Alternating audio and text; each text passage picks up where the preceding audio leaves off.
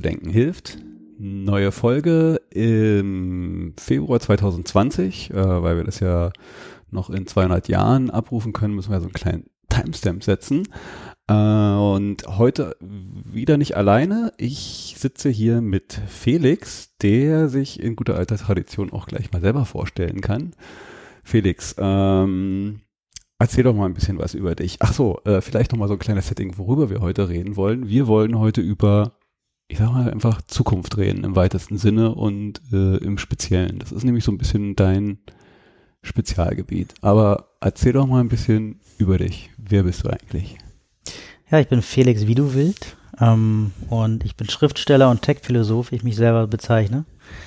Ich habe irgendwann angefangen, Anfang 20 zu schreiben und gemerkt, dass es irgendwie eine Leidenschaft vor mir ist. Habe irgendwie mittlerweile drei Romane fertig ähm, hab noch keinen Verlag und bin da auch ein bisschen äh, persönlichen Weiterentwicklung. Einer ist veröffentlicht.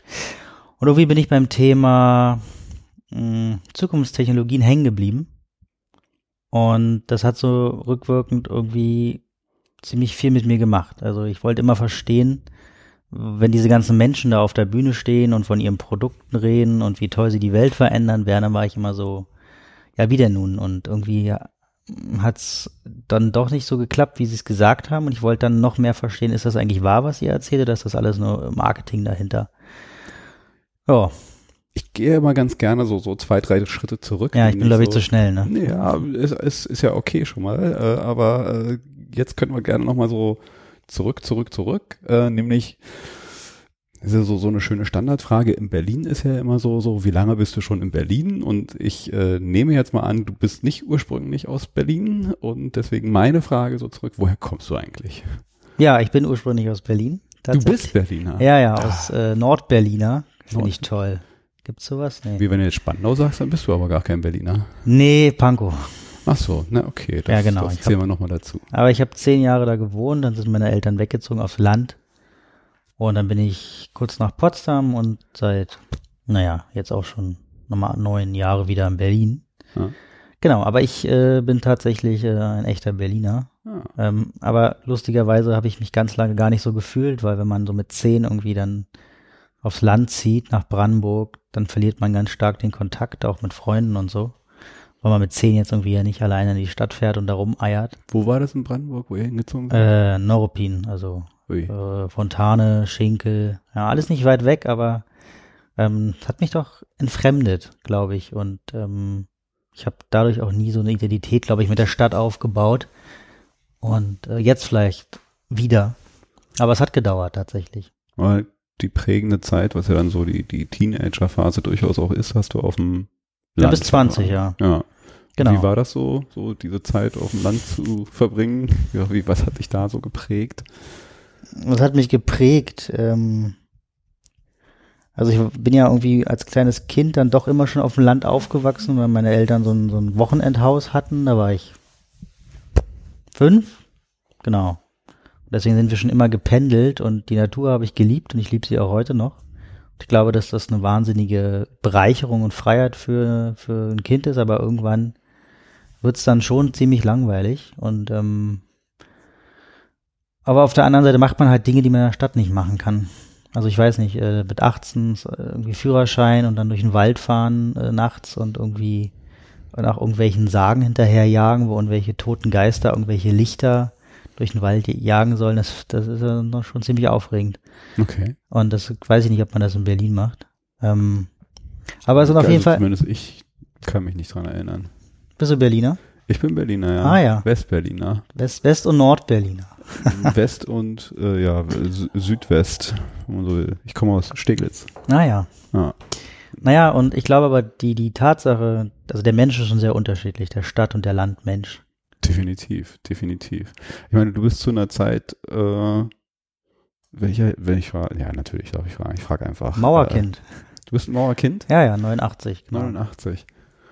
Ja, also dann war für dich eigentlich so ein Aufwachsen nicht so geprägt von, da ist noch eine Mauer und das, das ist ja so, ich bin da ja noch ein bisschen von geprägt, dass eine gewisse Zeit, zumindest bis ich die Mauer ist gefallen, wo ich 15 war, ähm, da, da, da war eh alles noch so, so ein bisschen, du warst hier in so abgekapselten Mhm. eigenen Welt. Äh, und wir haben uns eh immer als was ganz anderes gesehen, weil da gab es halt die Wessis und die Ossis. Das waren für uns Mhm. gleichermaßen so fremde Welten und Gegenden, wo man nicht mal so einfach hin ist. Das macht, glaube ich, nochmal so ein bisschen was anderes. Währenddessen du ja da schon gefloatet bist zwischen den Dingen und das weniger, weiß ich nicht, weiß ich nicht, ob da noch so du irgendwas davon wahrgenommen hast, von diesem, Äh, ja, ganz viel sogar, glaube ich. Also, ich glaube, man darf dieses kollektive Gedächtnis einer Gesellschaft nicht unterschätzen.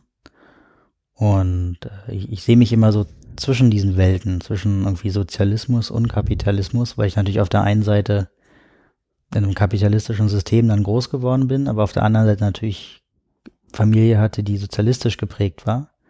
Und das ist halt komisch. Also da ist, glaube ich, eine Diskrepanz. Und das Größte, was ich eigentlich, also das Verrückteste, was ich sehe, ist die Tatsache, welchen Einfluss die Stasi hatte, obwohl, also, obwohl sie vielleicht gar nicht aktiv bei dir war, sondern einfach nur, die Wände haben Ohren. Und dass, dass man aufpassen muss, was man erzählt. das ist dir durchaus noch vermittelt worden. Nee, aber ich glaube, das macht mit den Menschen was. Und ich habe das bei vielen, vielen äh, Menschen aus dem Osten so wahrgenommen, dass sie nicht gelernt haben zu sprechen. Ja, es ist so, ein- so, ein- so ein kollektives Schweigen.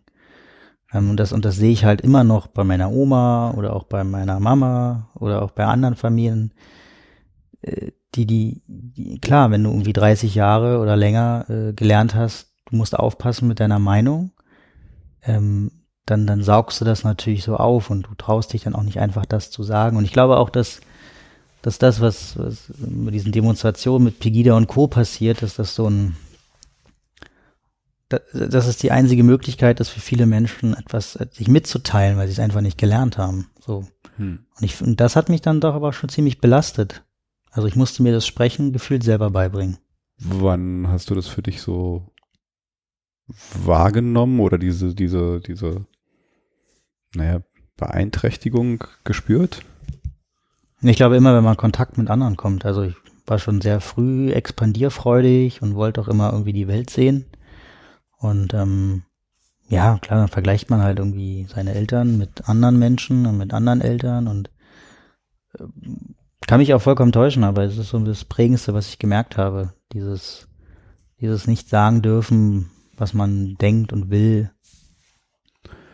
Sag mal, du hast vorhin dich ja auch als äh, Philosoph vorgestellt, als Tech-Philosoph. Ja, Ähm,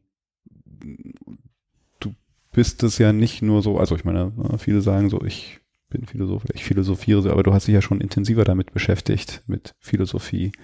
Ähm, ja, nämlich studiert hast du es auch. ja, genau. Wie war denn so dein Weg dahin? Das ist ja äh, durchaus auch eine Auseinandersetzung mit Dingen, die ähm, anders ist und, und sich zu entschließen, das zu studieren, heißt für mich, man hat sich da vorher auch schon so intensiv mit auseinandergesetzt. Das hat ja nicht erst äh, kurz vor der Berufswahl vom Ende der Schule angefangen. Denke ich mir mal, aber vielleicht war es ja auch anders bei dir. Wie, wie war denn dein Weg zur, zur Philosophie? Mein Weg war so, dass ich einen Bachelor abgeschlossen hatte. So Management und Kommunikation. War so ein Mischmasch aus BWL, VWL und Kommunikationstheorien und naja, ein bisschen Psychologie hier und da. Und dann dachte ich, oh nee, jetzt, jetzt irgendwie einen Master in dem Bereich noch machen und ich weiß nicht warum, aber ich wollte irgendwie noch mehr die Welt verstehen. Ich wollte sie äh, irgendwie aus einer anderen Sicht verstehen. Ich wollte sie äh, vom Grunde her auch verstehen, das letzte Warum so gefühlt, was man vielleicht so Anfang 20 hat. Und dann habe ich mich einfach beworben an der FU. Das war so eine Art Eingebung. Und ähm, das war am Anfang ziemlich hart, weil ich glaube, es gibt keine schwierigen Texte als romantische Philosophen, also deutschen Romantiker. Ähm, und das war echt, äh, vielleicht Gesetzestexte noch, aber das war auf jeden Fall für mich ein Kulturwechsel, als ich da reingegangen bin und dieses, diesen Drang verstehen zu wollen. Der hat mich dahin geführt, glaube ich. Also du bist dann da doch ein bisschen ins kalte Wasser gesprungen. Also du hast zwar ein Bestreben gehabt, aber noch keine intensive Auseinandersetzung mit Philosophen davor gehabt? Nein, Nein? überhaupt nicht. Also es war wirklich der Drang. Ich glaube, ich bin auch zwischen Philosophie und Psychologie geschwankt, ähm, was ja auch so ein Studium ist des, des Verstehens wollen des Menschen irgendwie. Aber nee, ich habe mich da wirklich in dieses Abenteuer reingestürzt und ich wollte es auch unbedingt. Ich habe mich auch tierisch gefreut, dass ich angenommen wurde, weil es für Zweitstudium nur ganz wenig Plätze gibt. Hm. Ähm, und es war irgendwie nochmal so eine, so eine andere Selbstfindungsphase. Beschäftige mich erst seit relativ kurzer Zeit. Also ich habe es damals zu, zu Schulzeiten auch mal so kurz getan. Da, da gab es bei uns eine, am Gymnasium auch äh, Philosophie als, weiß ich nicht, als irgendein Zusatzgrundkurs oder oder oder also das konnte man auch wählen. Und ich habe da mal ein bisschen reingeschnuppert und auch ein ähnliches Erlebnis gehabt wie du, als ich dann die Texte gesehen habe. Ich mir so, alter Schwede, das, äh, nee, das, das tust du dir nicht an. Das mhm. ist so mhm. unzugänglich äh, gewesen und habe dann lange, lange, lange mich kein Stück damit beschäftigt und äh, tue es jetzt so, aber auf einer Ebene, wo ich merke, die Originaltexte äh, ist immer noch schwierig für mich. Ich, ich konsumiere da Philosophie eher so durch, durch Proxys von, von anderen, die es halt für mich nochmal so ein bisschen auseinandernehmen. Ja, das ist aber so, glaube ich, so ein deutsches Phänomen und ich glaube, Kant war schuld und ähm, ich glaube, es hatte Richard David Precht erklärt, warum das so ist, weil Kant hat seine Dissertation auf Latein geschrieben. Ah. Ähm, und danach hat er aber irgendwie auf Deutsch weitergeschrieben, hat aber die Grammatik zum Großteil aus dem Lateinischen äh, verwendet, was dazu führte, dass die Texte sich extrem schwierig also, zu lesen waren und man sich gewundert hat, wo da überhaupt Wörter angesetzt sind, in welcher Reihenfolge und er ist der Meinung, also Richard David Brecht, dass dadurch die ganzen Philosophen, die danach kamen, vor allem die deutsche, äh, deutsche Strömung, ähm, mindestens genauso gut wie Kant sein wollten und sich das dann dadurch eingeschlichen hat, dass die Texte wahnsinnig kompliziert sein müssen. Sind die französischen Philosophen einfacher? Ich bin ja kein nativ sprechender Franzose, ähm, aber ich finde schon irgendwie, ja. Was sind denn so deine äh, Lieblingsphilosophen, wenn es das gibt? Oder was hat dich da so am ehesten, welche Strömung am ehesten äh, fasziniert? Ich bin, glaube ich, ähm, ich, einem Philosophen verfallen, der der höchst umstrittenste ist. Und zwar äh, Martin Heidegger. Äh, einen sehen ihn so als Mystiker an und der andere, die anderen sehen ihn irgendwie als Nazi. Ähm, weil Kannst du ihn nochmal so einordnen? Ja, der war Universitätsprofessor in Freiburg und hat sein, sein Hauptwerk 1928 veröffentlicht mit Sein und Zeit ähm, und war dann auch der Idee der Nazis relativ gut gewogen erstmal. Ähm, hat sich dann aber auch distanziert, wurde auch abgesetzt als Universitätsprofessor in Freiburg, ähm, hat dann auch sehr viel geschwiegen. Ähm, wie gesagt, hat aber auch an, an seinen Bruder geschrieben über Weihnachten, irgendwie, weiß ich gar nicht, wann das war, 30er, äh, wie toll dieser Herr Hitler ist und er solle sich das Buch kaufen und naja, also da war schon sehr viel Sympathie dabei. Nichtsdestotrotz hat er sich irgendwie am Ende, da hat er viel geschwiegen, hat ja auch mit Hannah Arendt, die nach, nach New York gegangen ist, äh, ein Verhältnis gehabt, war eine Schülerin von ihm und Hannah Arendt hat ihn aber widerwärtig gefunden, auch zu Recht. Aber ich finde aber, wenn man seine, also sein Hauptwerk sieht, ähm, was nie vollendet wurde. Ähm, und, und sicherlich auch seine Situation vielleicht wegnimmt, ähm, dann finde ich das einfach ein grandioses Werk. Was kannst du das so zusammenfassen vielleicht? So einem, ich muss ja ehrlich sagen, mit Hamburg ja. habe ich mich selber. Also Sein und Zeit habe ich in zwei Semestern äh, mich beschäftigt. Muss, muss man halt dann auch sehen, dass das Buch man in zwei Semestern behandelt. Ähm, grundlegend bis Heidegger haben die Philosophen eigentlich angenommen, dass alles in Kategorien, in Unterkategorien äh, geordnet wird. Und Heidegger hat gesagt, es ist alles Quatsch gewesen, was seit Aristoteles passiert ist, sondern wir müssen Dinge, unsere, unsere Umwelt und Tiere und den Menschen in Strukturen denken. Ja, also eigentlich, glaube ich, kann man zusammenfassend sagen, dass er sagt, dass alles in einer Sorgestruktur voneinander abhängt. Und ähm, lustigerweise wird sein Konzept auch in vielen, ich glaube, in vielen, vielen Wirtschaftsinformatik-Texten mittlerweile verwendet. Ähm, weil das nämlich total spannend ist, wie, wie, wie, die, wie wir die Umwelt wahrnehmen und wie wir dadurch auch Zeit wahrnehmen. Also er wollte das, das, das herausschälen, was wir eigentlich sind als Mensch und wie wir, wie wir durch Zeit uns selbst oder durch Zeit überhaupt existieren. Ähm, auch ein wahnsinnig komplexer Text, der auch Worte verwendet, die wir in unserem Alltagsgebrauch überhaupt nicht benutzen. Also man muss quasi richtige Fachbegriffe lernen. Mhm. Ähm, und ich finde ihn aber am faszinierendsten, weil ich irgendwie das Gefühl habe, in dieser Idee der Sorgestruktur des Daseins in die Welt geworfen sein, wie wir uns, wie wir uns miteinander austauschen, äh, finde ich, funktioniert genauso. Wie kommst du gerade der Wirtschaftsinformatik, sagtest du, sich auf Heidegger stützt? Was, was sind ja, da so die Punkte, die ja, ich bin irgendwie kein, kein Wirtschaftsinformatiker, aber ich kann mir vorstellen, dass die, dass die Strukturen, äh, die verschiedene Objekte und Artefakte in der Wirtschaftsinformatik äh, beschreiben und zueinander nehmen, ähm, damit zu tun haben.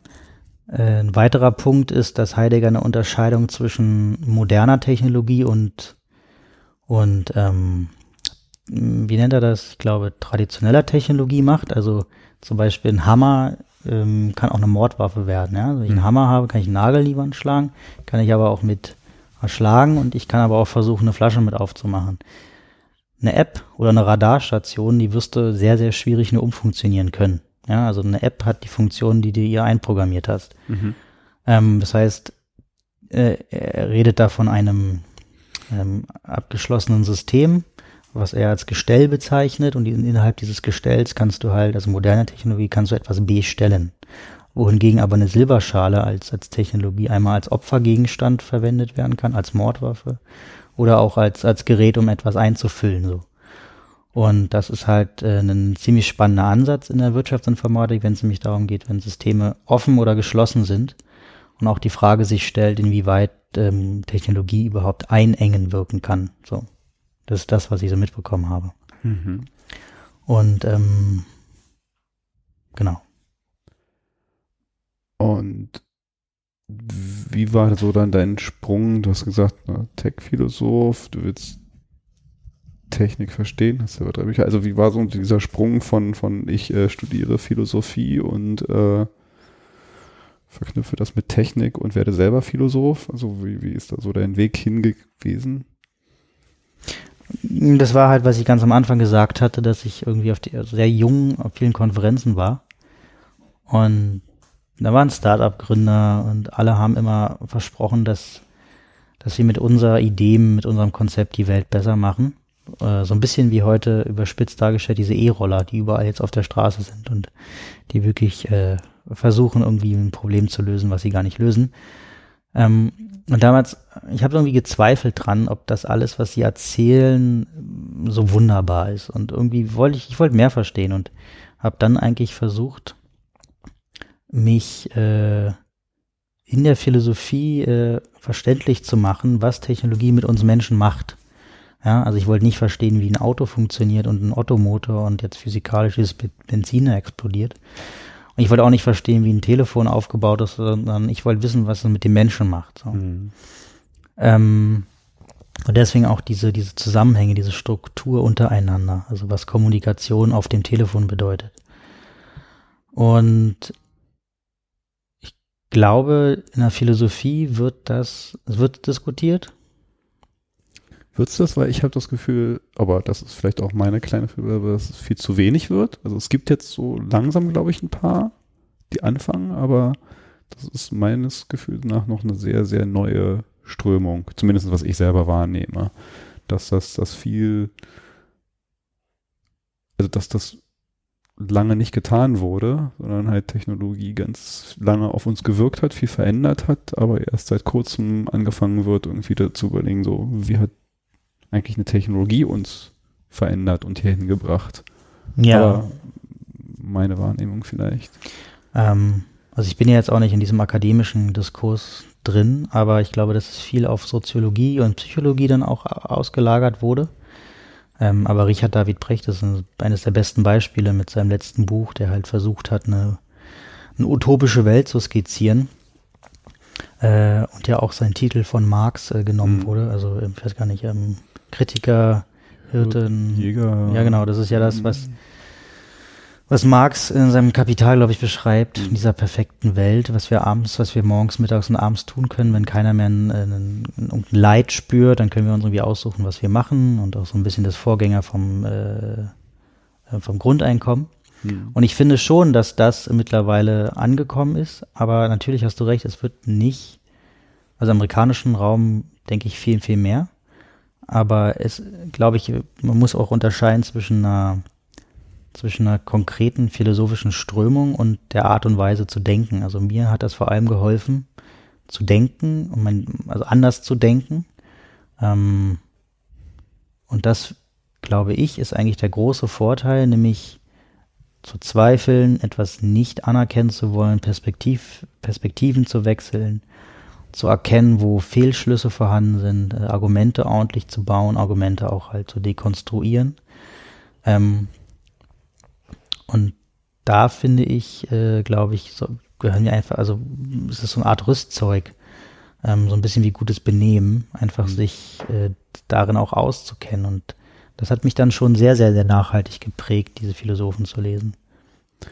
Ich habe, weil du gerade äh, Richard David Precht meintest, also ich finde ihn auch, weil na, ich als, äh, manche finden ihn ja halt äh, zu populär und ich glaube, es ist halt auch so, so ein bisschen Kritik, was er teilweise, äh, also was ich so wahrnehme, ihm gegenübergebracht wird, dass er halt so ein bisschen diese äh, äh, ja, populistische Show-Ebene der Philosophie hat, äh, äh, was für mich aber die, Definitiv. Genau. Was aber für mich, äh, und ich glaube aber auch sehr wichtig ist, weil das halt das erste Mal überhaupt so, so ein Zugang zu, zu, zu dieser Welt, die ja sonst äh, sehr komplex verschwurbelt und, und wenn man so manchmal äh, sich die Originaltexte oder halt auch so Diskussionen so reinzieht, wenn man nicht schon in diesen Denken drin ist, ist es ja auch äh, sehr schwer zugänglich für den äh, Normalbürger, sage ich jetzt mal, so, so, so in solche Gedankengänge äh, rein versetzen und denen zu folgen. Aber ich glaube, das ist auch ein Riesenunterschied von heute und damals. Also,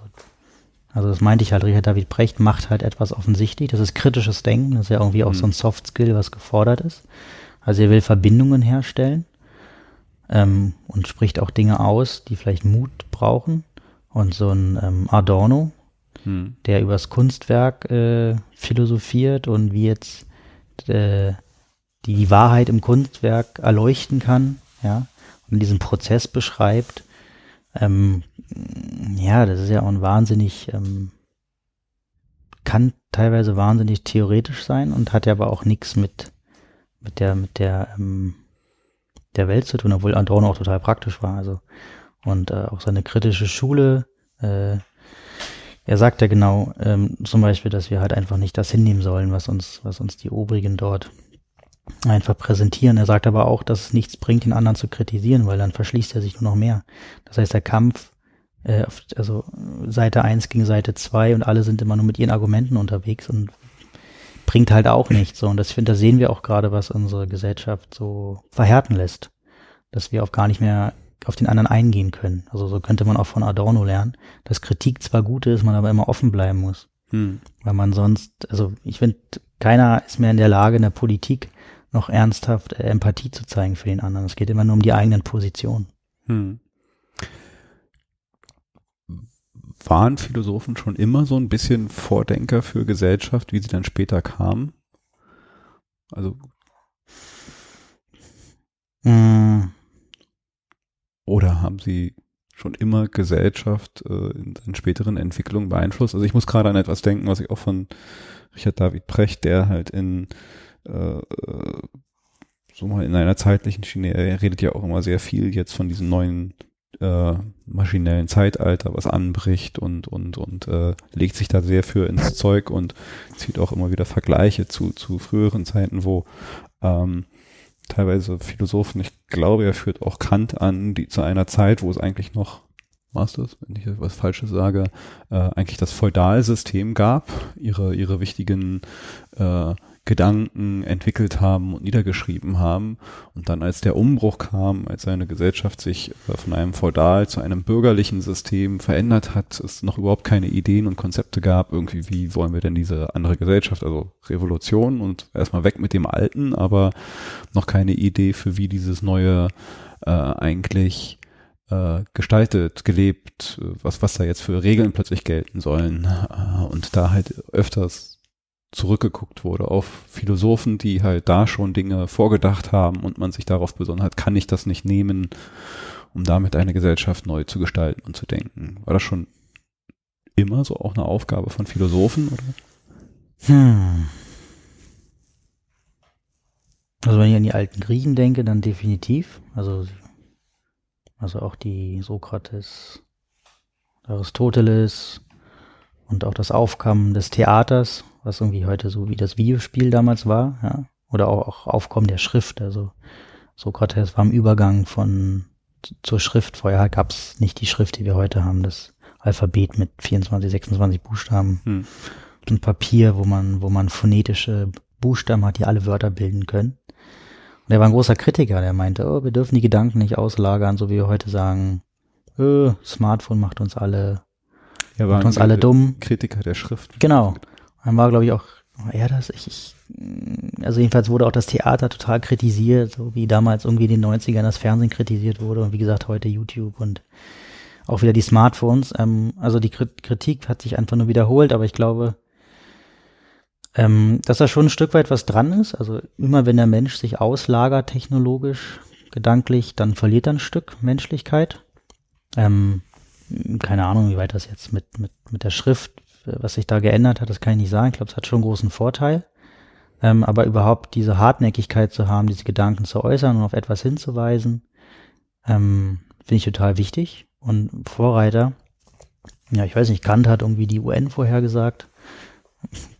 Ja, weiß nicht, ob das jetzt durch ihn kommt, aber ähm, darauf hinzuweisen, dass, äh, dass, dass man eigentlich einen internationalen Völkerbund braucht, der sich verständigt hm. Kann durchaus sein. Ähm, Im Mittelalter waren das auch Philosophen, waren ja eigentlich Universalgelehrte, die dann auch Astrophysiker, Physiker waren, Sterngucker und Theologen.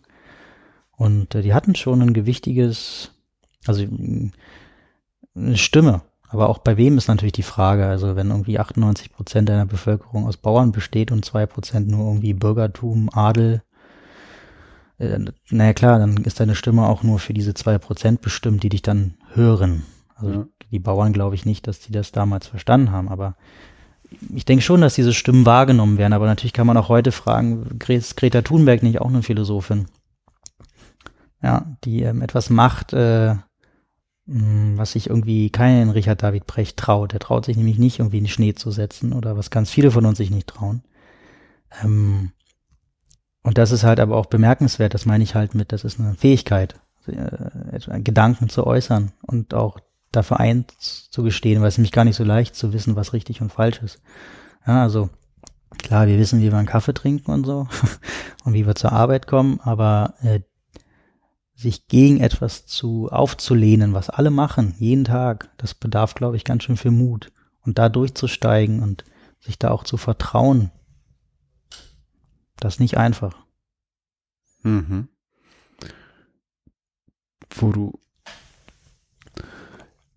Ich hatte gerade so den Gedanken, weil ich nochmal über deine Eigenbezeichnung Tech-Philosoph nachgedacht habe, ob das jetzt irgendwie eine ganz, ganz neue Sache ist oder eigentlich nicht äh, etwas ist, was vielleicht auch viele andere, also gab es vorher schon sowas wie Tech-Philosophen in einer anderen Weise? Wir denken jetzt irgendwie, wenn ich Tech höre, halt sehr stark an mal diese Computer-Gadgets, aber äh, Technologie an sich ähm, hat die damals auch schon Philosophen beschäftigt. Wenn ich jetzt so gerade an dein Beispiel von vorhin denke, was drückt das mit der Schrift, dann ist ja Schrift auch eine Art von Technologie. Also wie war denn so, so, kann man da vielleicht auch so, so, so eine Tradition sehen aus äh, Technologie und Philosophie, wie die sich da miteinander beschäftigt haben und ausgetauscht und beeinflusst und, und. Ja. Ja, ich glaube, wenn der Mensch, mm, wie er existiert, existiert er im Ausdruck. Also er hat, er strebt danach, sich ausdrücken zu wollen. Das kann er durch Kunst, das kann er durch Technik machen. Ähm, ich glaube, es gibt kaum andere Möglichkeiten, sich irgendwie nachhaltig auszudrücken. Und deswegen geht der, geht die ganze Menschheitsgeschichte wahrscheinlich mit Technologie Hand in Hand. Ja, also ob es Feuer ist, was wir irgendwie bändigen, ob es eben Sprache ist, was äh, auch ja eine erste, also für mich ist das auch die erste Technologie, die der Mensch je erfunden hat. Hm. Ähm, dann ist sicherlich das nichts Neues, aber die, die, die Tatsache darauf hinzuweisen, und das ist auch so ein bisschen mein Ziel, ähm, dass, dass das irgendwie unsere Welt, ähm, also viele CIOs oder CDOs sind ja ganz oft BWL getrieben. Hm. Ja, das sind eigentlich Zahlenmenschen. Ähm, aber wo bleibt der soziale, der ethische Charakter? Wo bleibt halt der Nachdenken über, das Nachdenken über das, was ich tue? Welchen, welche Auswirkungen hat es? So, jetzt wollen alle DAX-Unternehmen klimaneutral werden. Jetzt kommt das plötzlich in dieses ins Mainstream rein. Aber reicht das? Also warum haben sie es vorher nicht gemacht? Äh, es ist wieder nur äh, Greenwashing, was da passiert, Zertifikate zu kaufen und Bäume zu pflanzen. Also ähm, ich glaube, da, da darauf hinzuweisen, ist für mich eine große Notwendigkeit. Hm. Deswegen auch dieser Titel Tech-Philosoph. Ich habe so das Gefühl, dass, also eine Zeit lang war das nicht so, also, wie wir gerade vorhin gesagt haben, zumindest in meiner, unserer Wahrnehmung ist, es ist jetzt so eine stärkere Auseinandersetzung von Technologie und Philosophie. Eine Zeit lang war es, glaube ich, nicht.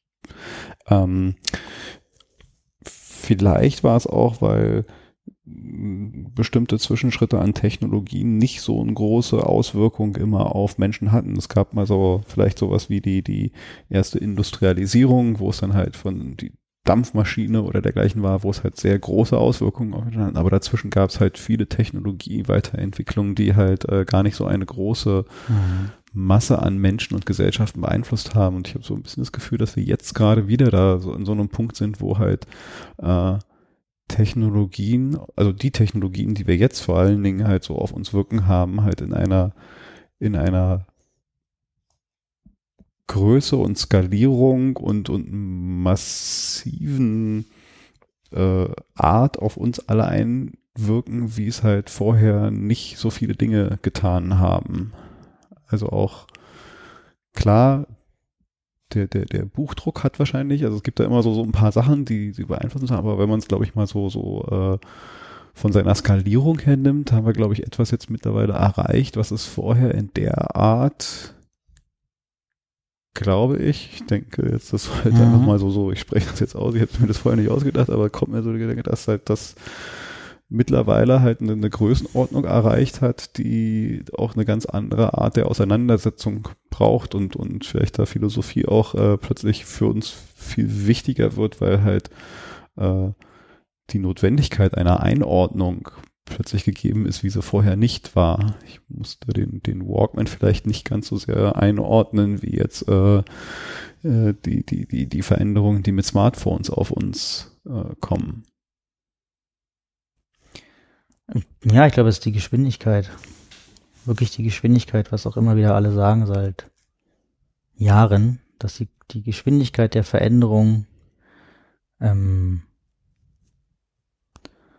uns vor große Probleme stellt. Und ähm, in China wird's halt durchgepeitscht.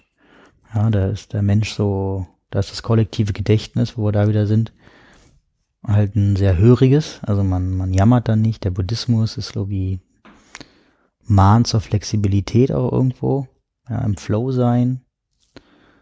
Ähm, und ich glaube, wie in der westlichen Welt, wir diese Veränderungen, also vor allem in Europa, die, die ist bei uns nicht so im Gedächtnis. Also die Veränderung ist ja auch in Europa immer mit Krieg verbunden. Mhm. Also gab ja irgendwie ständig Krieg seit dem Zweiten Weltkrieg. Man sagt ja, wir haben noch nie so lange Frieden gehabt in Europa wie jetzt. Und ähm, das finde ich ja auch interessant, dass man vielleicht so veränderungsmüde ist. Ist ja auch, ist ja auch irgendwie, also Veränderung wird bei uns ja immer so als Notwendigkeit hingestellt. Ja, in der Schweiz äh, kommen die Züge pünktlich an und in China sowieso und sind dreimal so schnell. Ähm, dass aber auch äh, in der Schweiz irgendwie äh, ziemlich viele Banken, ziemlich viele korrupte Länder unterstützen und natürlich dadurch auch eine Querfinanzierung möglich ist. Oder in China, dass dort äh, Menschen, eine Million Uiguren in Lagern stecken und dass dafür komplette Menschenrechte aufgegeben werden. Das vergessen wir dann immer so gerne. Und ähm, Veränderungen, ja, also am Ende ist es immer gut für die Konzerne, wenn die neue Produkte auf den Markt bringen und Services, auf jeden Fall. Ähm, aber es ist ja auch erschöpfend und unsere Gesellschaft ist ja auch erschöpft. Das sagt Hartmut Rosa, ich weiß gar nicht, äh, dieser, dieser Soziologe, der, der berühmte. Ähm, äh, Schlafforscher warnen davor, ich glaube, ja. irgendwelche Krankheiten grassieren, äh, wie Burnout oder Erschöpfung. Also wir sehen ja nur Anzeichen, dass diese Veränderung Menschen eigentlich komplett überfordert. Ja, und ähm, jetzt haben wir die neuen Kampfbegriffe, wir müssen mit China mithalten, wir müssen mit den USA mithalten, die ganzen Ökosysteme.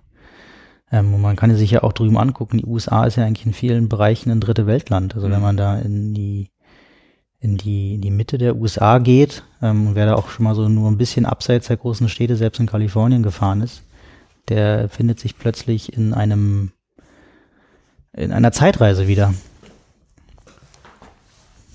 Ist nicht vielleicht auch da so ein bisschen der Punkt, was mir auffällt, dass wir Fortschritt angefangen haben, irgendwann komplett gleichzusetzen mit neuen Technologien. Ja aber das ja zwangsläufig gar nicht unbedingt Fortschritt sein muss. Also nur weil ich jetzt, äh, weiß ich nicht, 15 Prozessoren mehr und äh, 20 Pixel mehr in meiner Kamera habe, äh, habe ich deswegen schon Fortschritt oder ist Fortschritt nicht eigentlich vielleicht was ganz anderes? Also braucht es nicht eigentlich auch irgendwie nochmal so drüber nachdenken, was, was, was, was setzen wir eigentlich mit Fortschritt gleich?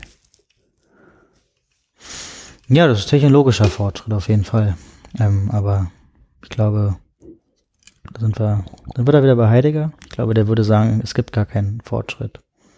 Ja. Weil ähm, ein Lehrer bleibt immer ein Lehrer. Also ihm, oder ein Manager bleibt ein Manager. Also ob er jetzt ein Papier hat und einen Stift, wo er seine, seine Ziele mit, seine KPIs mit abhakt oder kontrolliert oder ob er nun die, äh, die Cloud hat, äh, wo ihn alle Daten Echtzeit entgegenfliegen ähm, es macht ihm ja, macht ihm ja im Grunde nicht zu einem besseren oder schlechteren Manager oder ein Lehrer, der jetzt eine Tafel hat oder ein Whiteboard. Also die Art und Weise, wie ein Lehrer äh, Wissen vermitteln kann, wird ja dadurch nicht besser oder schlechter, sondern er bleibt halt ein Mensch. Und ich glaube, Fortschritt ist dann, wenn, wie wir die Menschen behandeln. Also, dass wir Menschen nicht mehr mit dem Rohrstock auf die Finger hauen, wie es meine Uroma noch erlebt hat, sondern dass wir Menschen ähm, nicht bestrafen, sondern dass wir sie befähigen und Mut machen und Fehler halt ja, anders behandeln. Ich glaube, das ist echter Fortschritt.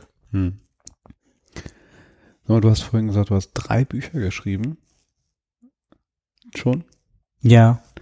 Willst du mal was zu deinen Büchern erzählen? Was sind denn das für Bücher? Mm.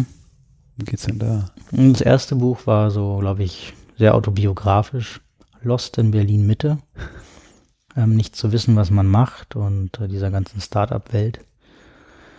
Ähm, ja, das liegt, also ich habe es überarbeitet und ähm, habe auch Feedback bekommen. Es liegt aber mittlerweile wieder in der Schublade, weil ich denke, ähm, ich bräuchte nochmal irgendwie einen Schliff, wo ich dann keine Kraft mehr hatte, weil es glaube ich auch viel von mir selbst drin steckt und irgendwann, also ich zumindest habe dann meine Energie verloren ich weiß nicht, vielleicht in ein paar Jahren kann ich darauf gucken, wenn ich, weiß nicht, 40 oder so bin und kann daraus dann aus einer vergangenen Zeit etwas machen.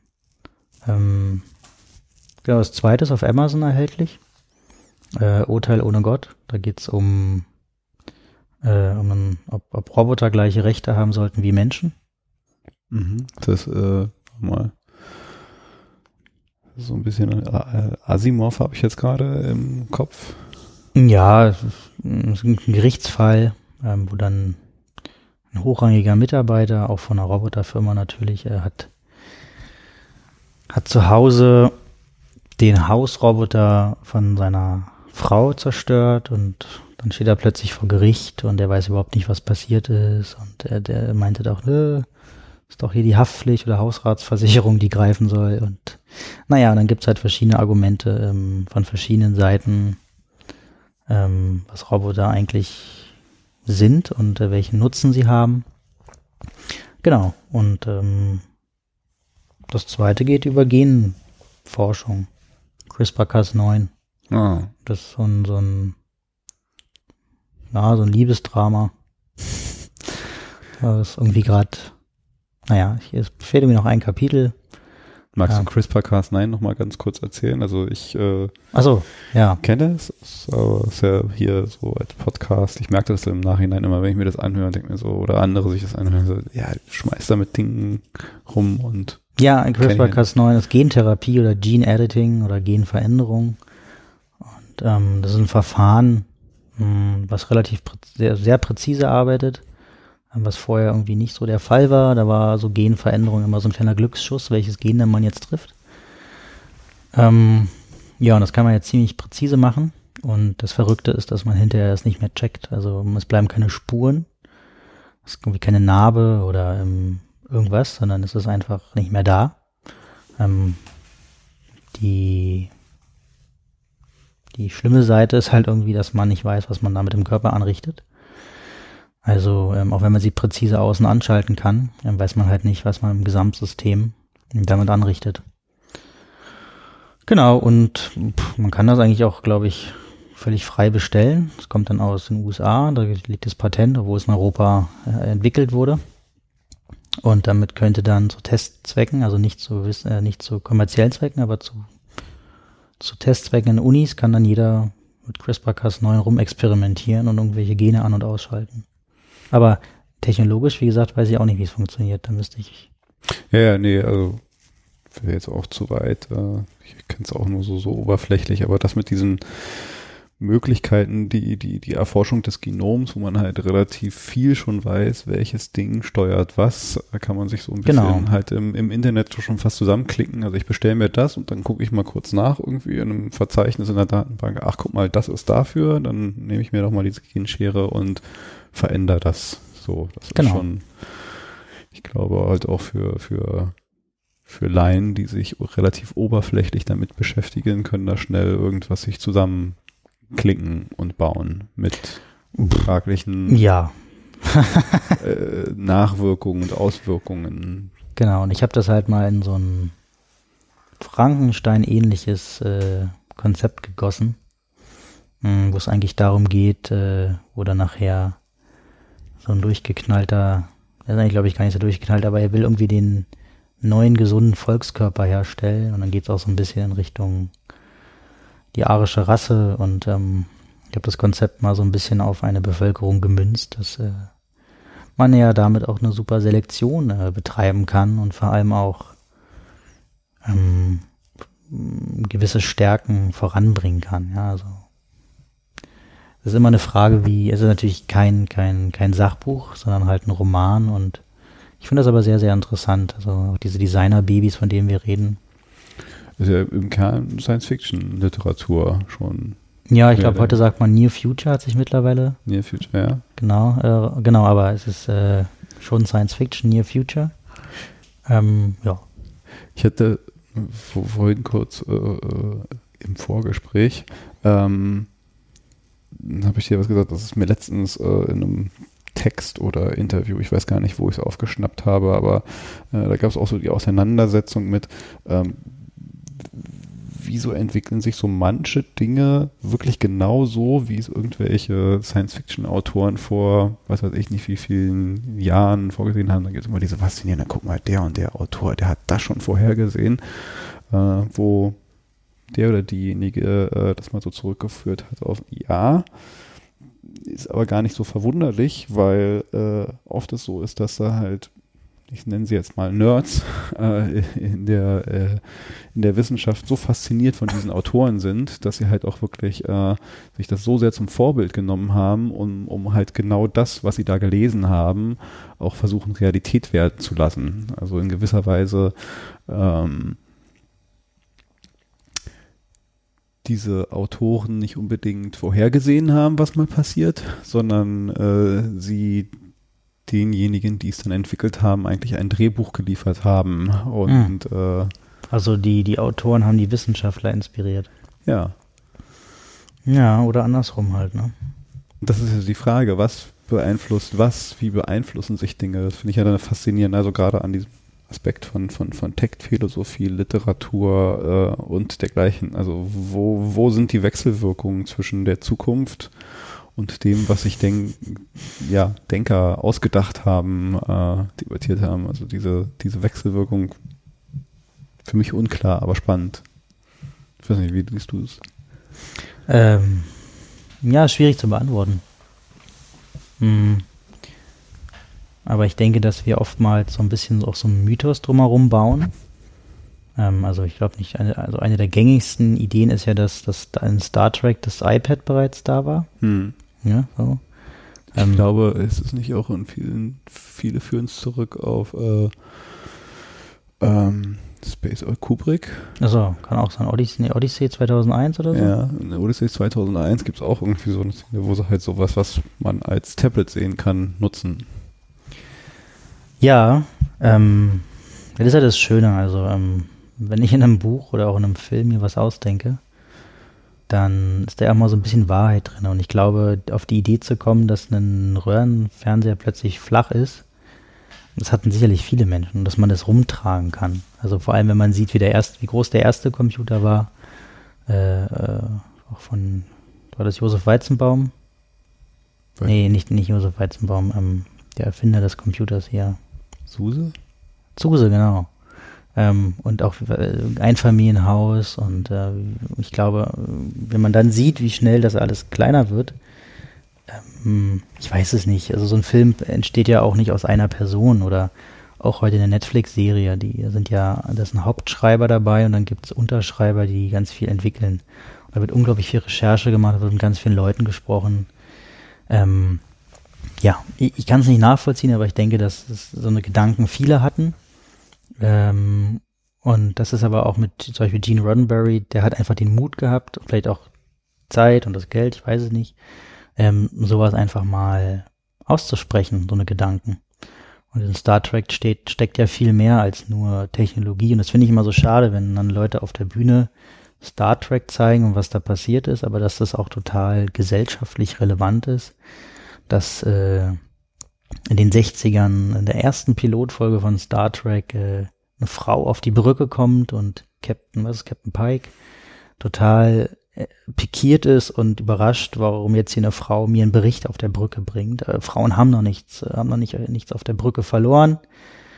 Ja, aber sie, sie haben doch gesagt, ich soll ihnen den Bericht bringen. Ach so, ja. Und dann sitzt irgendwie seine erste Offizierin da. Ich bin doch auch eine Frau.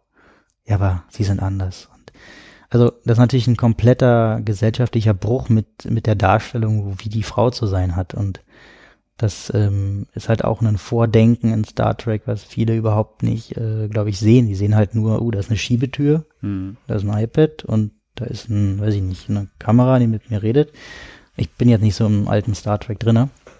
Aber die Tatsache, dass da gesellschaftliche Konventionen neu definiert sind, das ist doch super spannend. Also was das für ein Kunstwerk ist. Ähm, ich habe noch eine Sache hier auf der Liste, äh, weswegen wir eigentlich so auch äh, so, so ein bisschen in Kontakt gekommen sind. Äh, du hast ja nicht du alleine, ich glaube, du und eine Friederike, genau. Friederike. Äh, ihr habt aus diesem Thema äh, äh Zukunft und sich Gedanken über die Zukunft zu machen oder Zukunft zu denken oder sich damit auseinanderzusetzen, ein Spiel gemacht. Mhm. Äh, also diese Art des Storytellings, über was wir gerade reden, auch nochmal so ein bisschen in ein anderes Format gepackt, würde ich jetzt mal sagen. Wie ich das so verstehe, kann man das so? Das kann man so sagen, ja. Also das, glaube ich, was der Dean Roddenberry gemacht hat, das wollen wir, ähm, was hat, da haben wir ein Workshop-Tool für entwickelt. Ähm, also Future Game 2050 und da geht es darum, eigentlich mal, dass, dass jeder in der Lage sein soll, im Jahr 2050 sich Zukünfte ausdenken zu können, um nämlich dann genau so etwas zu machen, ähm, was, was der Gene Roddenberry zum Beispiel gemacht hat, nämlich, dass man Ideen einfach nicht nur auf Grundlage von Technologien entwickelt, sondern Ideen von verschiedenen Aspekten, von, von sozialen Einflüssen, von ökologischen Einflüssen, von ethischen Einflüssen. Und daraus haben wir wirklich ein Workshop-Tool gebaut, was 30 Rollenkarten umfasst mit Zukunftsjobs da gibt's vorhandene Jobs, die weitergedacht sind, wie der Anwalt oder der Lehrer. Und dann gibt's aber auch ausgedachte Jobs wie den Bienenzähler oder den äh, der, was, der, der Bienenzähler. Der Bienenzähler. Genau, oder der AI Supervisor. Und dieser Karte ist im Grunde eine kleine Geschichte. Die soll ich zum Anregen, äh, zum Denken anregen und deine Kreativität fördern. Und da haben wir nämlich genau wieder das, was wir auch vorher mit den Philosophen besprochen haben, dass das eben aufzeigen soll, welche Gedanken man noch haben kann und dass man sich trauen darf, mal etwas zu denken, was ein bisschen abwegig ist. Und was ich glaube, was in, bei vielen Menschen heute leider verloren gegangen ist. Ja, ist es nicht.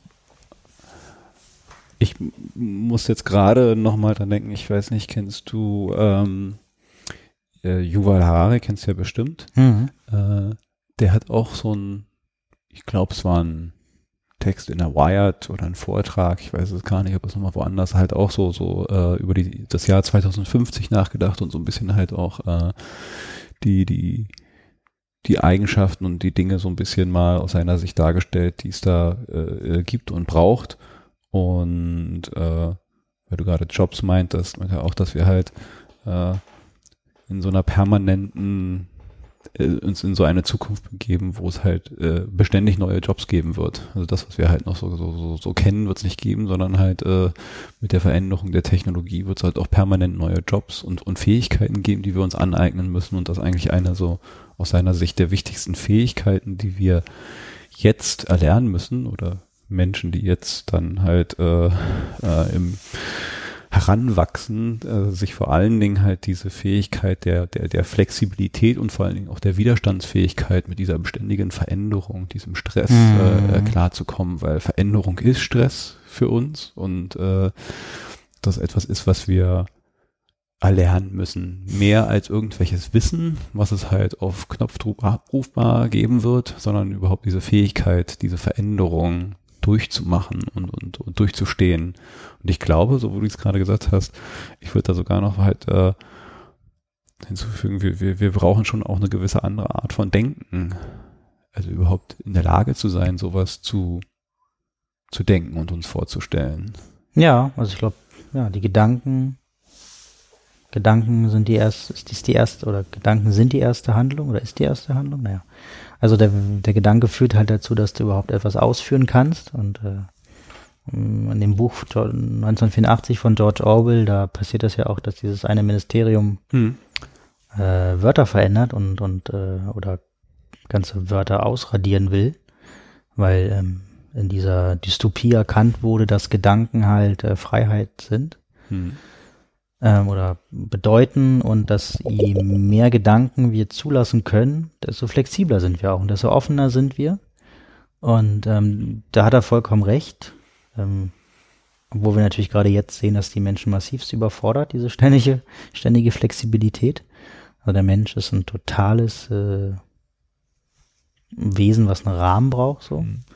Ähm, aber ja, und das, was wir machen, wir wollen damit Menschen halt helfen, ähm, solche Flexibilität einmal also zu erlernen und wir simulieren das so ein bisschen. Also wir geben einen sicheren Rahmen, wir geben einen, wir geben einen Ablauf und wir geben verrückte Zukunftsrollen. Also verrückt ist ja vielleicht ein bisschen übertrieben, aber da sind sehr viele verschiedene Dimensionen drinne, äh, auf die man sich dann einfach mal einlassen muss. Und das macht man dann vielleicht aber auch nur für zwei Stunden und dann kann man die auch wieder abschütteln. Also man, man ist diese Rolle für zwei Stunden und darf in dieser Rolle dann mal verrückte Gedanken haben. Und wir haben gemerkt, dass das Menschen wahnsinnig hilft, äh, kreativ zu werden. Also sie, ich habe noch nie in einem Workshop so schnell so bei allen eigentlich durchweg eine, eine Öffnung des Geistes gesehen, dass sie wirklich angefangen haben, darüber zu reden. Sie haben Spaß gehabt. Und ähm, das finde ich faszinierend. Also, dass, dass wir durch Emotionen und Geschichten es wirklich schaffen, und das ist eigentlich auch der Sinn der Sache, und jedes Kind kennt das, eigentlich die Fantasie so anzuregen, dass man sich plötzlich etwas vorstellen kann, was man sich vorher, vorher nicht vorgestellt hat. Das muss ich auch gerade dann denken, ne? Das ist äh, diese Fähigkeit, überhaupt wieder Fantasien zu haben, ist ja etwas, was wir mit unserem Erwachsenenalter äh, Alter immer weiter ablegen. Als Kind ist sowas ganz normal. Wir können uns die krassesten Sachen vorstellen und spielen sie so durch und dann legen mhm. wir es mhm. irgendwann ab und so das Gefühl, dass das diese Fähigkeit äh, jetzt immer wichtiger wird, eigentlich äh, äh, lange zu behalten, Fantasien zu entwickeln, Dinge überhaupt denken zu können. Ja, genau, das ist genau der Grund, warum wir das dann entwickelt haben. In welchen Kontexten wendet ihr das an oder äh, seht ihr diese dieses Format, diese Notwendigkeit, weil man wird sich ja jetzt nicht in jedem Workshop immer äh, als Thema haben, wir müssen uns das Jahr 2050 ausdenken. Nee, ich glaube 2050 ist eher so ein Horizont. Also ähm, und das natürlich, wir können auch nicht sagen, äh, dass wir die absolute Wahrheit sagen. Das wollen wir auch gar nicht. Darum geht es auch gar nicht. Ähm, aber für uns ist der Kontext äh, HR-Abteilungen und eigentlich geht es für uns darum, dass wir diesen HR-Abteilungen klar machen wollen, dass die Mitarbeiter, nämlich auch das, was Harari sagt, ähm, diese Flexibilität brauchen und äh, wir wollen die Mitarbeiter befähigen, so flexibel zu denken.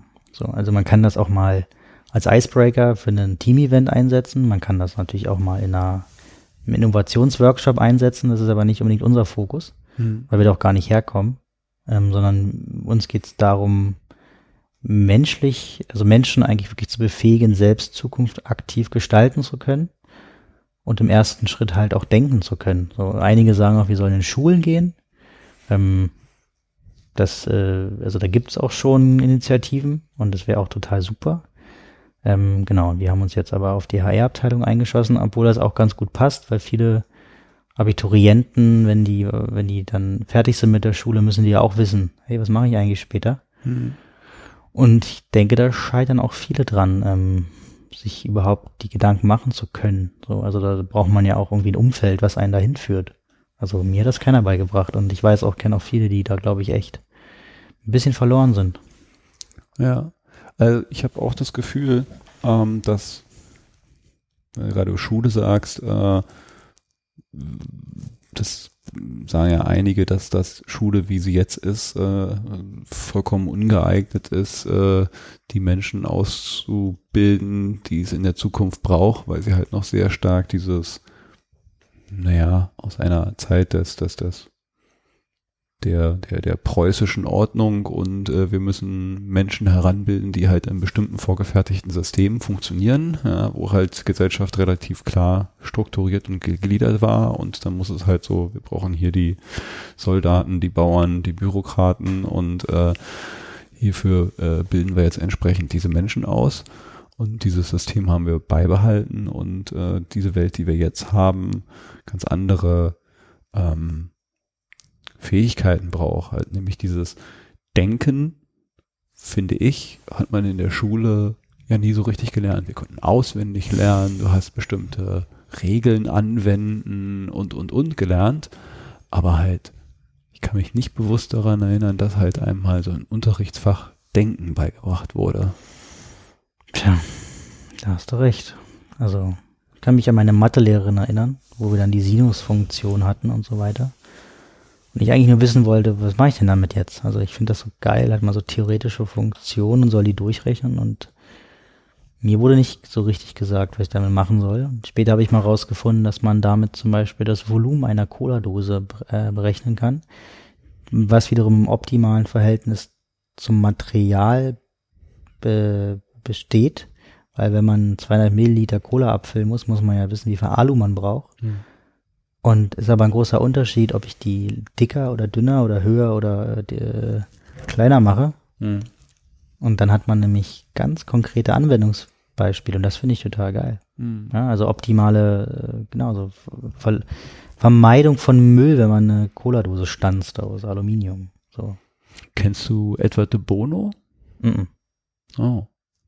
Dann, äh, den sollst du auf der Liste. Äh, der hat ich kriege jetzt auch nicht mehr alles zusammen. Also er hat äh, äh, viel übers Denken nachgedacht und da viele Methodiken, also laterales Denken, äh, so, so ein Buch von ihm und äh, hat auch so unterschiedliche Methodiken.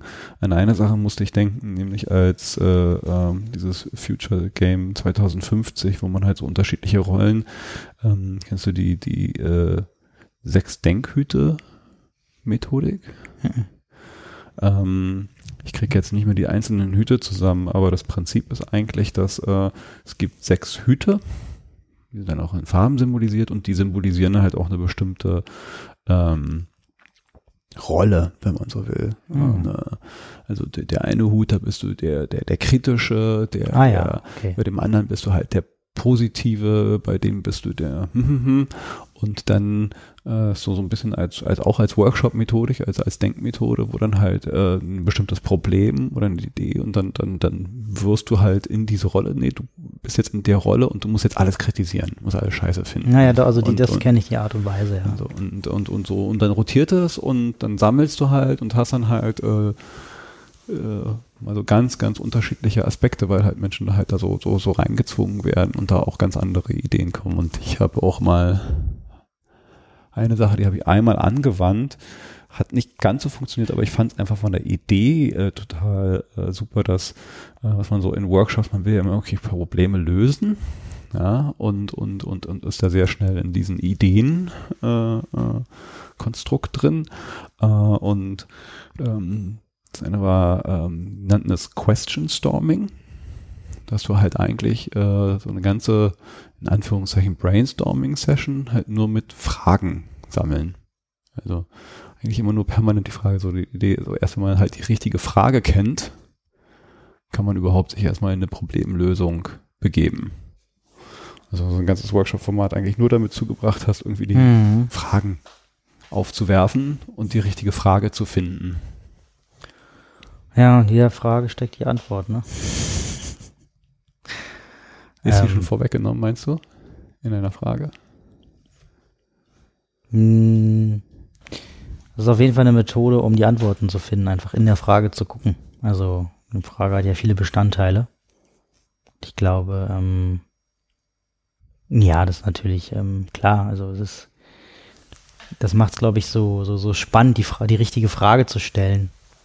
Ähm, aber ich habe festgestellt, dass die einfachsten Fragen eigentlich die effektivsten sind, nämlich warum. Ja, also wenn man mit einer, mit einer Warum-Frage kommt, dann ähm, kommt man eigentlich immer ziemlich weit. Und äh, warum stößt aber leider auf sehr viel ähm, Widerstand. Ich hatte ja, ich habe im Nebenfach Kunstgeschichte studiert. Ich hatte eine wahnsinnig tolle Professorin, Kunstgeschichtsprofessorin, die hat in den 90ern ähm, wo die Professorin und die lebt in Wien. Ihr Bruder übrigens auch ein sehr berühmter Philosoph. Ähm, und sie wurde angefeindet von ihren männlichen Kollegen und die haben gesagt, sie würden, sie würde die Kunstgeschichte den, den Abgrund treiben. Ja, die hat nämlich die feministische Kunsttheorie äh, begründet mhm. und hat dargelegt, ähm, äh, wie, wie, wie sexistisch die Frau eigentlich äh, seit der Renaissance in den, in den Bildern immer wieder behandelt wurde. Ähm, und auch wie der Mann eigentlich seine Macht dort ausgespielt hat. Und sie hat halt auch gesagt, ähm, sie hat einfach nur warum gefragt. Also ist das wirklich so, warum denkst du, ist das so und so weiter. Ähm, und damit ist sie ziemlich angeeckt. Also sie hat ja ziemlich viel Gegenwind bekommen. Mit jeder Warum-Frage oder? Ja. Ja, ich stelle mir das gerade vor, dass wahrscheinlich, also, ne, du, wirst jetzt, du, du wirst dann noch reinkommen, wenn dein Kind, äh, das ist ja auch so eine schöne Kindersache, ne? Warum, ja. warum, warum? Äh, was halt irgendwann so eine gewisse Aggressivität, weil ich glaube, die daher kommt, wenn man halt die Antwort nicht mehr weiß und diese Hilflosigkeit irgendwie, dass man halt keine Antwort mehr hat, halt eine gewisse Aggression auslöst so eine ja. eigene Hilflosigkeit eigentlich sich darin widerspiegelt. Wenn die dritte, vierte, fünfte Warum-Frage kommt und dann halt irgendwie mit seinen Ideen und Denken am Ende ist und merkt so, okay, ich bin, ich stehe jetzt vor einer Wand und du willst immer noch weiter, oh Gott, oh Gott, ich fühle mich in die Enge gedrängt. Ja, ja, ich weiß, dass ich nichts weiß, müsste man ja. dann eigentlich sagen. Ne? Ja. Aber die Kunstgeschichte ist es ja auch, ähm, hat eine, also meiner Meinung nach eine ziemlich lächerliche Entwicklung hinter sich, weil sie alle zehn Jahre ihre, ihre Idee ändert, ähm, was die Aussage eines Bildes nun konkret mhm. sei. Ähm, also ich kann das jetzt äh, gerade nicht im Detail wiederholen, aber das beste Beispiel ist, dass Rubens äh, von den Nazis als äh, deutscher Maler deklariert wurde.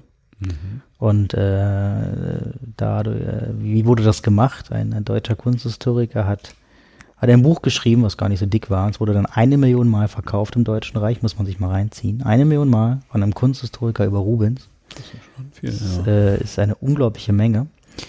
Und in dem Zuge wollte man halt Rubens äh, als, als deutschen Künstler darstellen, eine deutsch-spezifische Strömung. Und wenn man sich das anguckt, was eigentlich die Forscher alle zehn Jahre neu rausfinden, äh, welcher Blick jetzt was sagt und welcher Kontext, äh, dann, äh, dann muss man sich ja auch immer die Verhältnisse angucken, ökologisch und so weiter. Dann äh, finde ich das schon ziemlich so, hm, alle zehn Jahre findet ihr irgendwas Neues heraus. Ähm, ist das schon eine ziemliche, hm.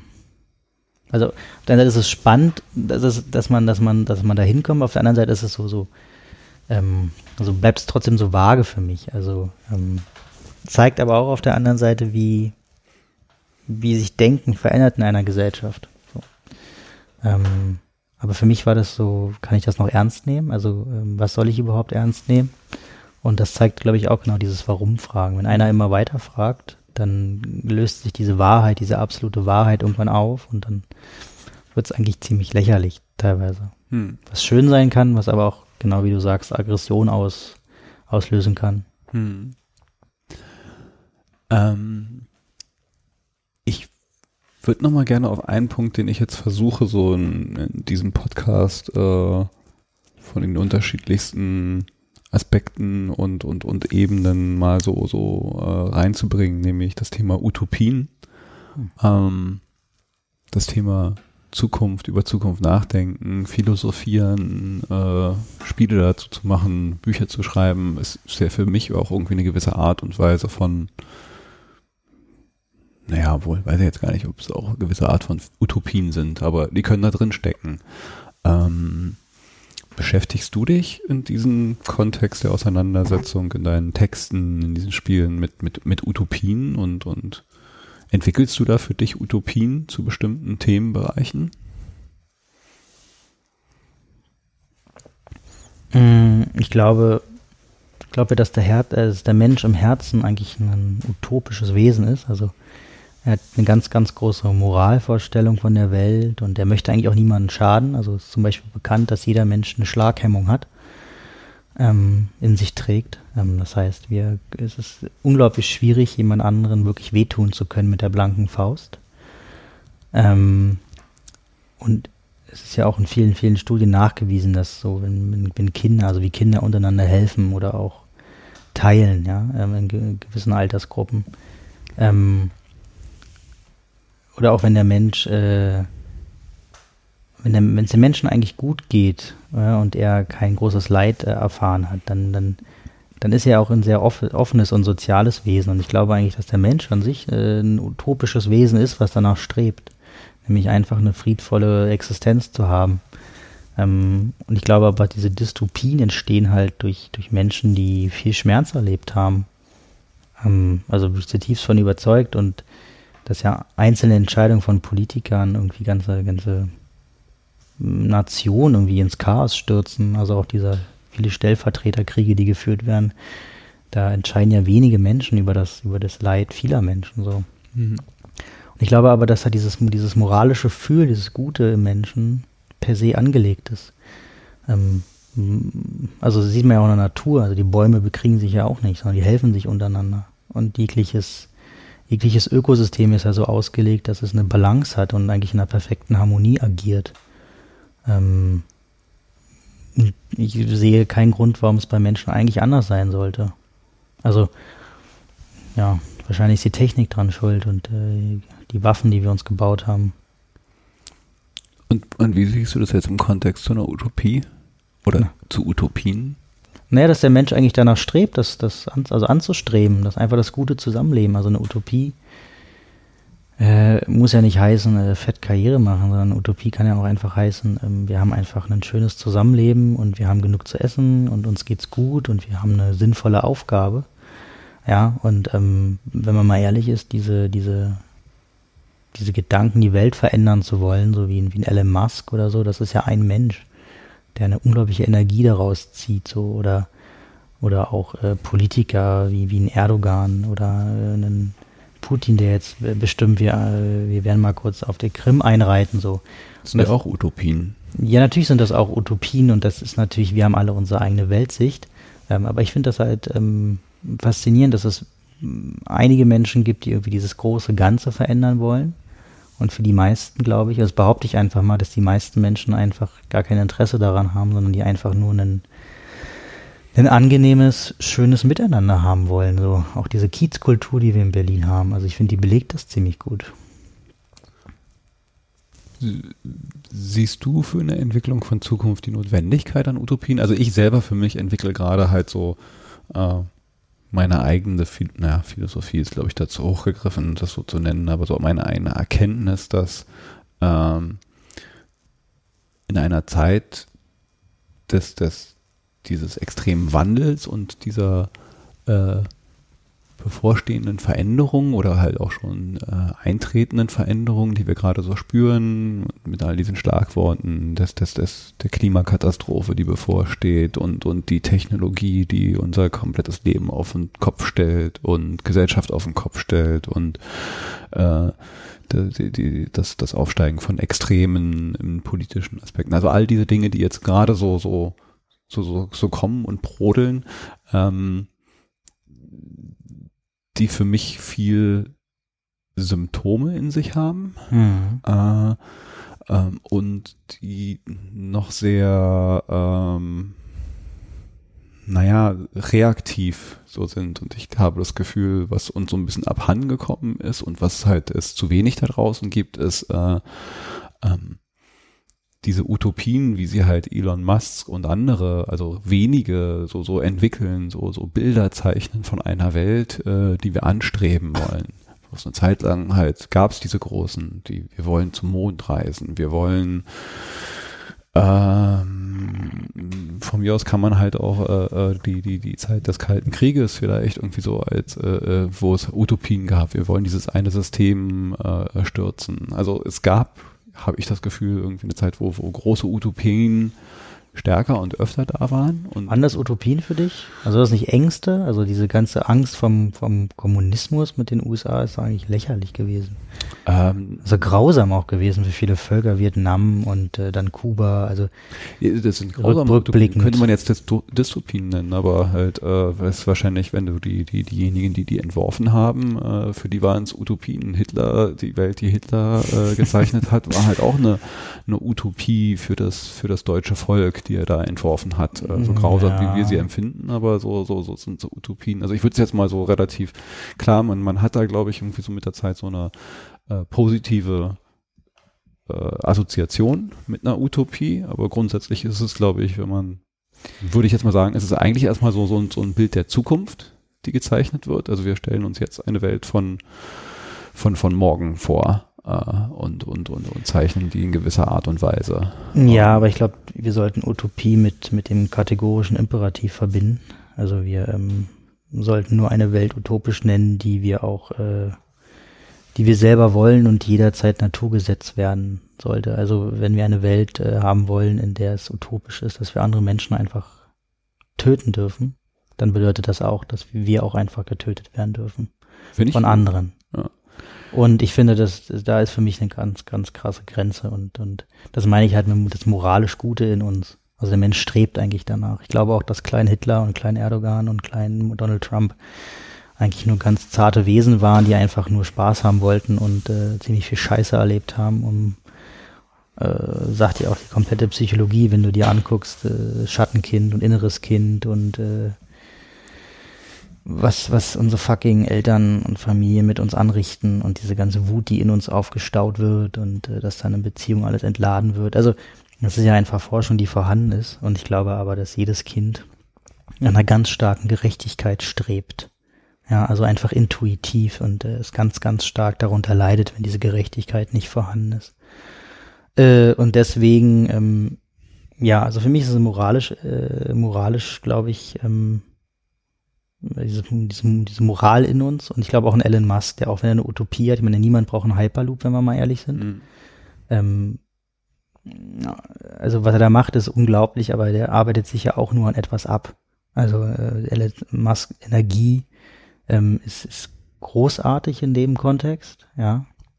Ähm, aber die, die, die, die Frage nach unserer Mobilität, also auch E-Autos werden unser, unser Problem nicht lösen. Mhm.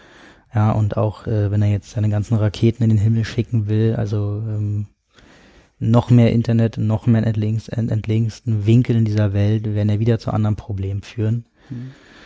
Ähm, ich weiß nicht, also ich bin so, so ein bisschen, ich sehe den, den, den gesellschaftlichen Trieb der Expansion.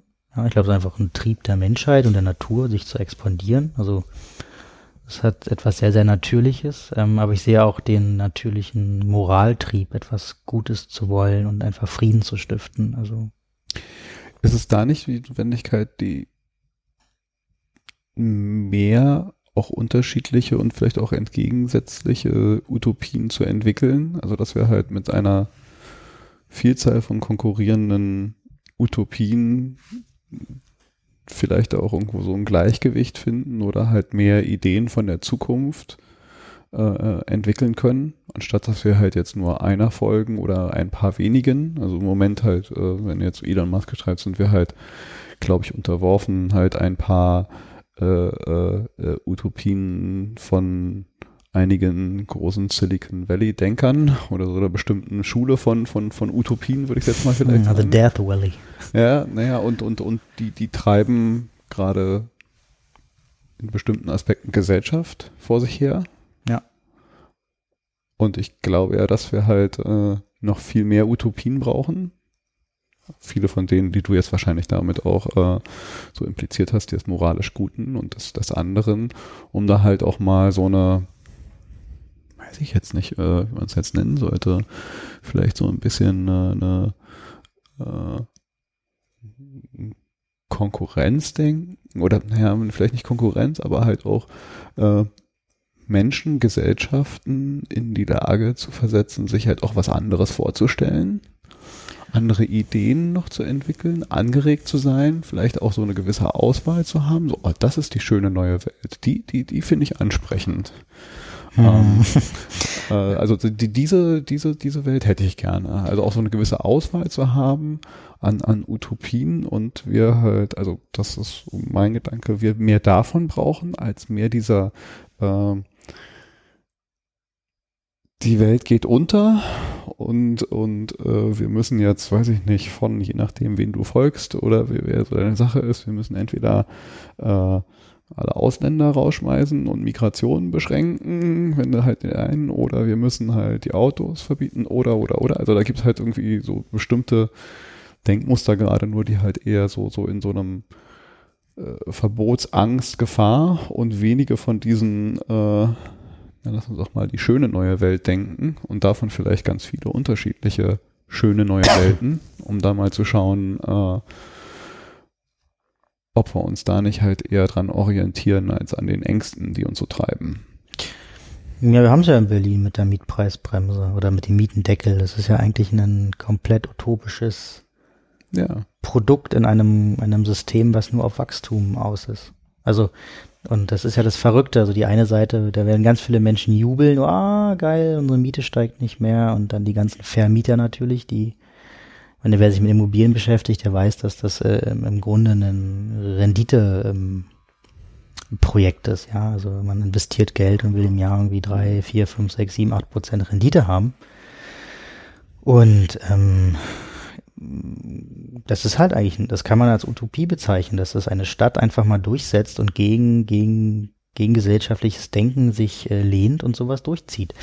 Ähm, Finde find ich ziemlich verrückt und hat man jetzt mal gemacht. Gab es einen riesen ja. Aufschrei, vor allem, äh, vor allem der süddeutsche Raum hat ja ziemlich äh, gleich wieder von Sozialismus geredet.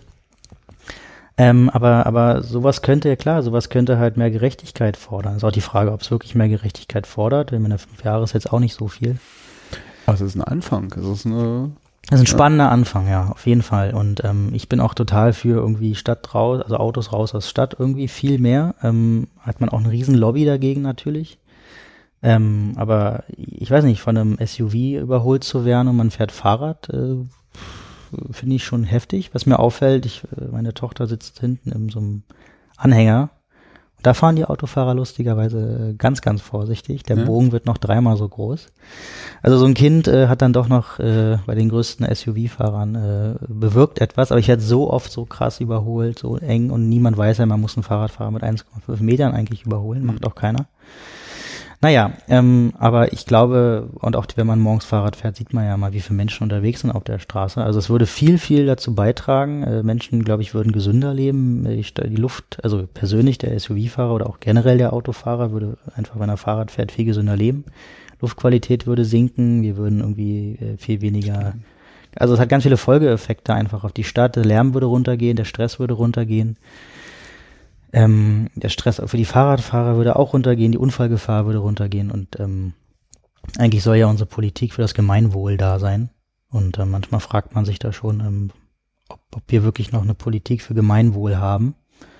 Ähm, weil ich finde es schon unerträglich mittlerweile, wie voll die Stadt ist mit, mit Autos in Berlin. Definitiv. Ich jetzt auch manchmal im Auto, muss ich dazu sagen, in Berlin. Ähm, und wenn man sich dann irgendwie rausquält, dann fragt man sich, oh, pff, wäre Laufen irgendwie schneller gewesen. Ja. Also ganz interessant nochmal, wo du das so gesagt hast, ist mir jetzt erst bewusst geworden. Ich äh, lese, beziehungsweise ich höre es, ich habe relativ viele Hörbücher ähm, von Harald Welzer selbst denken. Hm. Ich weiß nicht, ob du das kennst. Ja, aber ihn kenne ich. Ja. ja, und er hat in diesem Buch halt auch nochmal so eine also das Buch ist zumindest äh, in dem Anfangsteil eine relativ starke Brandrede halt gegen ähm, ja vieles auch das, was, was man vielleicht noch so, so äh, als ist doch gut als, als technologiegläubig, hey, wir brauchen jetzt halt hier, na, wir, wir machen jetzt alles auf Elektro und, und wir machen jetzt das und dann ist es viel nachhaltiger und viel besser, wo er ähm, uns da relativ klar den, Spiegel vorhält, dass äh, damit sich eigentlich im Kern nichts ändert. Na, kein halt, Fortschritt, ne? Genau, es ist halt eigentlich immer noch, genau, es ist halt kein Fortschritt, weil es eigentlich immer noch der gleiche Wachstumsgedanke ist. Ja, und nur weil man halt jetzt äh, das eine weglässt und das andere macht, ist man ja immer und trotzdem aber das Grundsystem eigentlich immer noch gleich belässt, äh, wachsen, dann wird man halt nichts verändern. Also das halt eher so, so sehr stark halt so diesen, wir brauchen wenn dann eigentlich einen grundsätzlichen Paradigmenwechsel Sprich halt weg von einer Wachstumsgesellschaft hin zu einer äh, von mir aus Verringerung. Also zumindestens halt Verringerung von, von Dingen, die jetzt noch so wachsen. Wachsen könnte ja vielleicht was anderes, ja. Das heißt, wir, also ein, ein sehr radikales Umdenken unseres Wertesystems und, und, und das, was wir halt jetzt noch so als wichtig ansehen. Äh, wo du jetzt gerade das ähm, den, den äh, Mietendeckel rangebracht hast, ist mir erst jetzt so bewusst geworden, dass das eigentlich schon so, wenn man so will, auf einer politischen, sonstigen Ebene das erste Mal, zumindest mir bewusst ist, wo halt wirklich mal gesagt wurde, hey, nee, Wachstum ist jetzt erstmal vorbei. Wir setzen jetzt hier eigentlich mal wirklich etwas durch, was komplett konträr eigentlich zu dem, wie wir hier so leben und denken, dass es laufen muss. Es muss mehr und größer werden. Es muss wachsen. Sondern wir stoppen jetzt hier ein Wachstum. Ja. Aber da sind wir aber beim kollektiven Gedächtnis wieder. Und äh, wenn ich irgendwie noch die, das ist jetzt 30 Jahre her, dass die DDR nicht mehr existiert. Aber das, also ich spüre halt immer noch die Auswirkungen und ich glaube, eine, eine, eine Gesellschaft, ähm, dieses kollektive Gedächtnis umzuprogrammieren oder oder weiß ich nicht, also das dauert Generationen. Also ja, also das, das, das, wenn wir sowas von so einer Gedanken verabschieden wollen, Wachstum in der Art und Weise, weil du hast ja selber gesagt, du, du, du siehst die Menschen als expansives Wesen, also Expansion, Wachsen ist unscheinbar so tief ja. äh, äh, eingebettet in uns und, und haben wir über so viele Generationen oder, oder ja, mehr als nur Generationen in uns, uns, uns reinprogrammiert, dass sich da auf was anderes einzulassen etwas ist, was man nicht nur mit einem äh, Workshop-Tool und zwei, drei Büchern oder einem Podcast hier nee. schafft. Das ist halt etwas, was wahrscheinlich auch so eine mehrere Generationen Aufgabe ist. Aber es ist äh, für mich gerade ein sehr interessanter Aspekt, sich darüber Gedanken zu machen. Und was, was, was müssen wir da eigentlich für Geschichten erzählen und wie müssen wir sie erzählen und auf welchen Ebenen? Also wie kriegt man sie so, wie kriegt man Menschen dazu, sich halt äh, andere Dinge denken zu können, vorstellen zu können, dass sie halt auch anders sein können, als man es bisher so gelernt hat. Ja, also meine, meine Stieftochter, die jetzt acht wird, die macht äh, immer das Licht in ihrem Zimmer aus, auch wenn sie nur kurz rausgeht. Und ähm, ich weiß nicht, ich glaube, wir haben ihr einfach das also gar nicht so krass gesagt, aber wir haben ja halt, also sie bekommt ja mit, was da draußen passiert. Wir haben ja die Auf- und Aktima-Demo und Fridays for Future und sie checkt das schon alles und sie checkt auch das, ähm, was, was Licht und Strom und so macht. Und sie denkt da halt wirklich selber dran. So. Und ähm, das finde ich schon faszinierend. Also ich weiß noch, was ich für Kämpfe mit meinem Vater geführt habe. Mit Licht ausmachen. Das war mir alles vollkommen egal. Ihm. Mir. Dir. Ja. Ah. Und er äh, wollte auch mal Strom sparen. Aber ihm ging es nur ums Stromsparen. Das ist lustig. Ähm, ähm, aber ich ja, also ich glaube, die Generation, die kapiert schon viel oder dann will sie auch kein Plastik oder so. Das kapiert sie schon und also ich glaube, diese Generation nimmt auch wahnsinnig viel mit und äh, glaube ich auch sehr anstrengend für so zwei Drittklässler irgendwie so viel schon checken zu müssen, was die Welt mit einem macht. Aber das ist schon ein gewaltiger Fortschritt, glaube ich. Hm. Also ein wirklicher gedanklicher Fortschritt, der gar nicht mit Technologie einhergeht. Was wäre denn so deine? Du hast ja gerade schon mal so äh, was angedeutet. Gibt es so eine, wenn du jetzt mal darüber nachdenkst, eine Utopie, die dir so bewusst oder unbewusst im Kopf rumschwirrt, so die schöne neue Welt, das bessere Leben, was du dir vorstellen könntest, denken würdest, wünschen würdest? Ich glaube, sind die kleinen Sachen. Also ich ärgere mich immer wieder, ähm, bringe meine Tochter ja jetzt immer zur Tagesmutter. Wir müssen dann leider bei schlechtem Wetter auch S-Bahn fahren. Wenn ich an dem Moabiter Bellevue aussteige, ähm, dann brauche ich halt irgendwie auch einen Fahrstuhl und das wäre schon ganz praktisch. Und dann steigen so gesunde Menschen in diesen Fahrstuhl ein, die eigentlich laufen könnten. Und dann müssen halt irgendwie alte Menschen draußen warten. Und das, also jedes Mal denke ich mir, sagst du jetzt einfach mal was. Aber das ärgert mich halt. Und ich wünsche mir, dass, dass der Mensch mit sich und seinem, seinem Menschsein einfach wieder viel bewusster und achtsamer umgeht. Und ähm, ich glaube, das, das hat die, also das fängt mit der Ernährung an. Ja, ähm, einfach bewusst äh, und, und verzichten zu essen, weil ich will, glaube ich, auch viel zu viel essen. Das ist auch so ein Thema für mich. Ähm, dann halt die Tatsache Bewegung und äh, seinen Körper überhaupt wirklich verstehen zu können, auf ihn hören zu können. Ich glaube auch Arbeit ähm, ist ein Thema, dass wir viel zu viel arbeiten oder viele Menschen auch viel zu viel arbeiten. Das macht krank. Und ich glaube, wenn wir in diesen Punkten anfangen, dann haben wir einfach schon viel gewonnen. Also wenn wir darauf achten, irgendwie, wo unser Essen herkommt, äh, wie es verpackt ist, was wir essen, wie oft wir essen und so weiter, dann, dann ist das ein erster Bewusstseinsschub, der, glaube ich, ganz viele andere Dinge auch ähm, ähm, macht. Und zu sehen, ich ist doch viel gesünder für mich, einfach die Treppe zu nehmen und das ärgert mich wirklich so, weil ähm, klar, ich kann auch die Treppe mit dem Kinderwagen nehmen, ich kann da irgendwie so runtereiern, aber ich finde irgendwie, ist halt schon sehr, sehr umständlich. Und das ist für mich so eine, so eine Utopie im Kleinen, die was bewirkt. Also ich glaube nicht daran, dass wir etwas Großes, einen großen Cut äh, haben werden und dann alle Menschen glücklich sind, sondern ähm, ich habe da dieses Konzept, das haben wir auch in diesem Workshop-Tool, was ich sehr, sehr stark finde, der Selbstwirksamkeit. Mhm. Ich finde, das sieht man bei Kindern auch so und gerade wo meine Tochter gerade heranwächst, die freut sich über so einfache Dinge. Also und wenn es nur so eine kleine Absatz ist, wo sie rauf, runter, rauf, runter, rauf, runter läuft und sich dann einfach nur freut, dass es klappt. Und ich glaube, dass jeder Mensch das in sich trägt, diese Selbstwirksamkeit. Er möchte einfach sehen, dass das, was er tut, eine gewisse Wirkung hat. Und in einer E-Mail sieht man leider oft keine Wirkung. Also sie wird abgeschickt und dann passiert vielleicht mal irgendwas paar Monate später. Und ähm, aber auch Sport und seinen Körper zu spüren, hat eine gewisse Selbstwirksamkeit. Und ich glaube, damit muss man ansetzen, damit kann man in Schulen ansetzen, damit kann man Unternehmen ansetzen, äh, dass der Mensch befähigt wird, ähm, sich zu trauen, etwas zu tun. Und das ist für mich eigentlich die Utopie im Kleinen, wo man anfängt.